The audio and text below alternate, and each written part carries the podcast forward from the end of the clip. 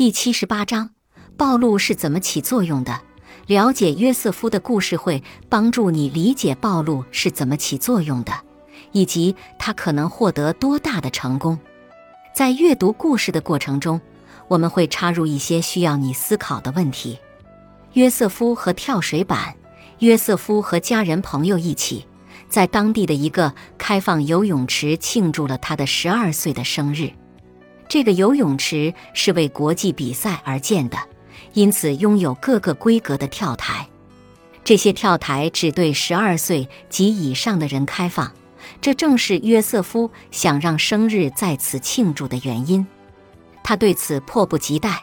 因为他好几十次看到哥哥从跳水板往下跳时很欢乐，约瑟夫急切地爬上十英尺跳台的梯子，接着他往下看了看，在他稚嫩的眼中，他好似置身于一英里的高空，水面看起来也不再柔软，适合落入。他绝望地想要回头走下梯子，如果约瑟夫回过头逃离恐惧。你觉得他还有可能再去尝试跳水吗？回头并逃离恐惧，会让约瑟夫感觉自己怎么样呢？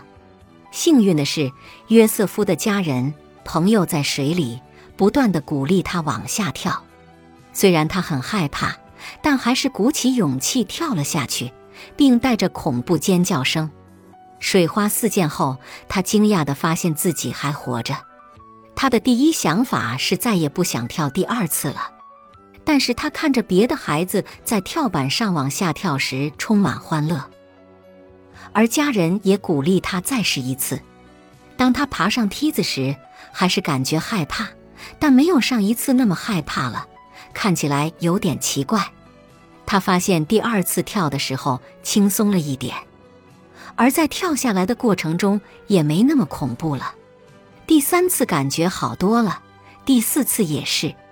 到第五次的时候，他跑上梯子，并在把自己扔到水里时高呼：“哇哦！”通过一次又一次的面对恐惧，约瑟夫的恐惧逐渐消失，而他也真正开始玩得开心了。你有过像约瑟夫一样的经历吗？最初对某件事感到害怕，但在尝试几次后感觉好多了。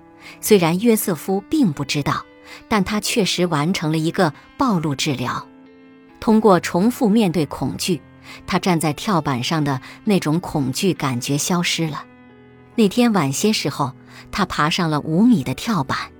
他害怕吗？当然害怕，但并没有他第一次站在最低跳台时那么害怕。在跳过几次后，他的害怕消失了，开始享受这种愉快。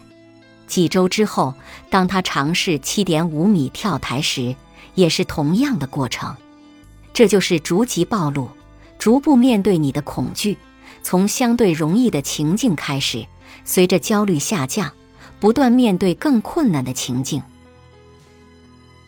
本集播放完毕，感谢您的收听，喜欢别忘了订阅专辑、关注主播，主页有更多精彩内容。